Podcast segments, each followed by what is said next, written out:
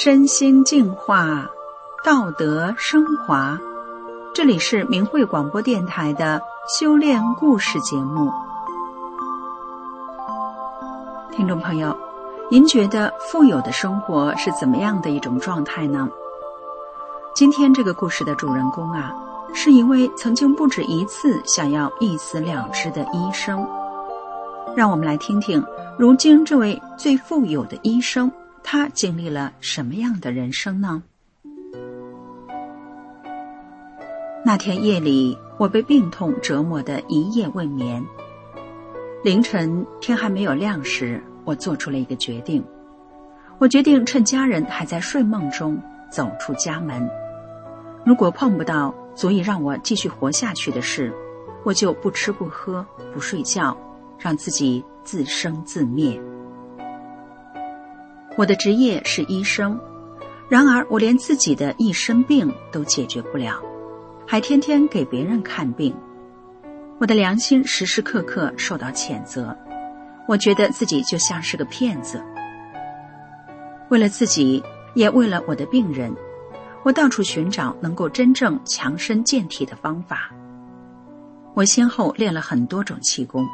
也学了各种民间的偏方，只要听说好，我就去学，花了不少钱，也浪费了时间，结果什么问题也没解决，反而弄得身体一团糟。我的情绪更加低落，几乎到了崩溃的边缘。我已经不止一次想要一死了之了。那是在一九九七年元宵节的前夜。我怀着这样的心情，在黑暗中漫无目的的走着，不知不觉走到了一个办公楼的大院里。这时，我听到了一种美妙的音乐。由于天黑看不清人，我就朝着音乐的方向走去。我看到那里有一群人举着胳膊，我并不知道他们这是在做什么，但是我觉得好，我也照着他们的样子举起了胳膊。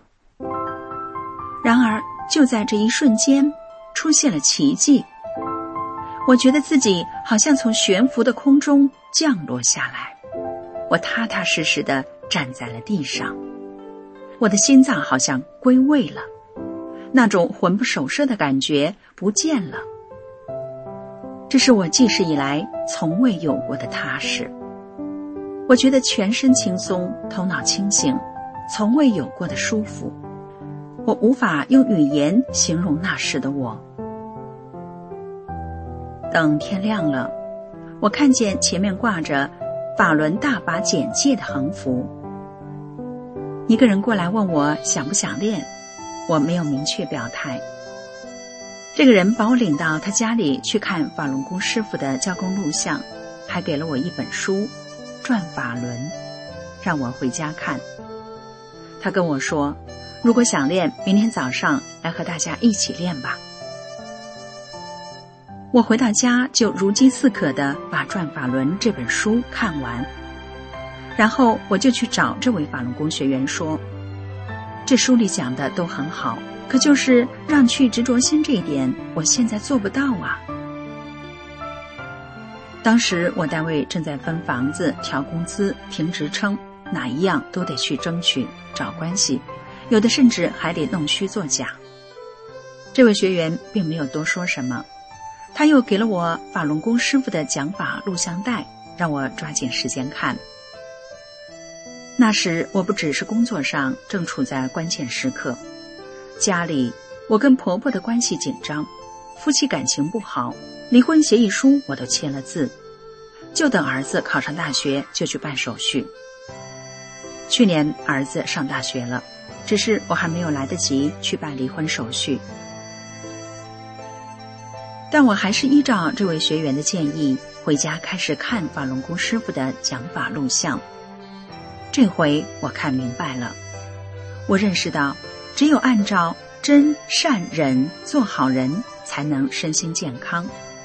虽然我还不懂什么是修炼，但看完讲法录像，我决定了，我要练功。我也要修炼，要修炼就得听师傅的话。于是我善待丈夫，不再提离婚的事。我的家庭和睦了，婆媳关系也改善了。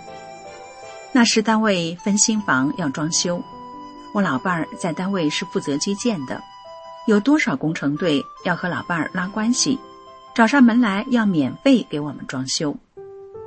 而且原来我和老伴儿在各自单位各有一套单位分的住房，后来有政策规定，夫妻双方只能保留一处住房。有的人为了保有两套房子而搞假离婚，老伴儿和我商量也想这么做。我既然要练功修炼了，就得按照真善人去做，这些个弄虚作假、拉关系走后门的事不能做了。我跟老伴儿说，我不会假离婚，要人还是要房子，你自己选吧。最后我们退了一套房子。当时退房的人为数极少，单位的人都嘲笑我们，说我们无能。而且我还自己找装修工，自己买装修材料。有的人为了工程给老伴儿送钱，我也都把钱送回去了。以前我利用自己做医生的条件，大开方便之门，拿药给亲朋好友吃，一人开药全家吃。以此来证明自己有本事，炫耀自己。现在再有亲朋好友拿药，我一概拒绝。我的兄妹六人也因为我的变化，先后走进了大法修炼。单位购药是有回扣的，我是负责人，每年的回扣都超过了工资。现在我拒绝拿回扣，把药品价格压到最低。但是供货商还是怕不买他们的药，还是要给回扣，因为有的医生想要，有医生就直截了当的跟我说：“不要回扣，我们做不到，不要白不要。”所以我只能自己不拿。后来供货商把我的那份存到存折上，年底要给我，我不要。后来又给我送东西，我也不要。供货商不理解我为什么这样做。我把转法轮送给他，供货商说要把这笔钱以我的名义捐给无钱治病的烧伤患儿。我跟他说那不是我的钱，不要留我的名了。在安排单位职工体检时，我也不看哪个医院给的回扣多，我把体检费降到最低，给单位节省开支。体检中心的负责人不理解我为什么这样做。我也把大法介绍给他，他说：“光听说法轮功好，没碰到学法轮功的人。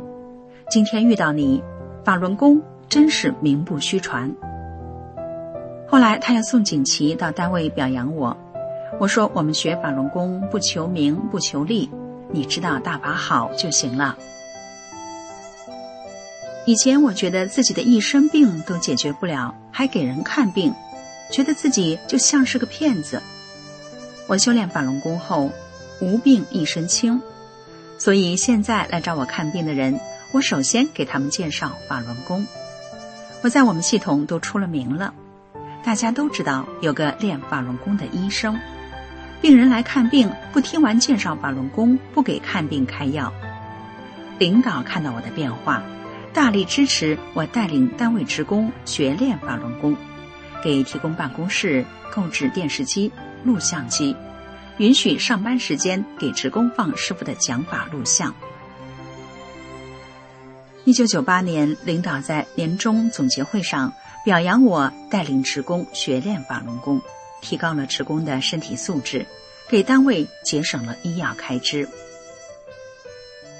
我按照真善人做个好医生，清清白白做人。踏踏实实修炼，不再觉得自己像个骗子了。在一九九九年七月，中共开始打压法轮功时，婆婆跟别人说：“政府说法轮功不好，我觉得法轮功好。我儿媳就是学法轮功变好的。”后来，我在一次去公园集体练功时被抓了，遭到监视居住。因为集体练功的人数多，被定为大案要案，抓了很多人。我莫名其妙的被列为头号人物，但我也不辩解，还挺高兴。他们说要起诉到检察院，准备判刑。当时单位领导多次到关押处看我，给我施加压力，让我放弃大法，但是我毫不动摇。后来单位出面动用了各种关系保我，才把此案撤诉，我被第一个放了出来。当时办案的公安都说：“你的面子好大呀，那么多人保你。”公安还说：“把你放了，这个案子就不能成立了。其他人可都是沾了你的光了。”在我被非法关押期间，婆婆也叫家人不要为难我，不要给我施加压力。我回来之后被调离原单位，降职降薪，开除党籍。同事们都为我惋惜，但是在新单位之后，我工作环境宽松了，虽然工资待遇差了很多，可我有了更多的时间学法练功。这么多年来，我被非法劳教过，也曾绝食抗议过，但是我逢山过山，逢水过水，从未放弃过修炼。虽然原单位的同事都说我傻。那么好的工作，那么好的单位，不要非得练法轮功。我要是还在原单位退休啊，退休工资比现在要多两倍，还有很多福利，光是一套福利房就是几百万呢。但是我只愿意以大法师傅讲的法理，以真善人来修炼自己，因为修炼了，我才能善待家人，有了和睦的家庭。儿子结婚生子之后，面对儿媳和儿媳的母亲，家庭关系复杂，矛盾重重。儿子是一筹莫展，也是我按照师傅讲的法，一点点归正自己。十几年下来，家庭矛盾逐渐平息了，大家和睦相处。儿子和老伴儿都佩服我，我跟他们说，我要是不学大法呀，根本做不到。从我看《转法轮书》那天开始，我就再也没看过病、吃过药。单位每年年终要给职工报销药费，额度为三千到四千元，我从未报销过。二十多年过去了，如今老同事们见面，不是说自己的身体如何不好，就是讲家庭矛盾如何复杂。他们看到我红光满面的，就问我。如何保养的，我就告诉他们大法的美好。我心里想，物质财富生带不来，死带不去。你们拿的钱再多，今天吃药，明天住院，把钱送医院了。如今的我呀，最富有，因为我有师傅，有大法，没有后顾之忧。我心中有法，就没有过不去的坎儿。听众朋友，您是不是也觉得人生在世，钱财不是衡量一个人是否富有的标准呢？那么您心中的富有人生是什么样的呢？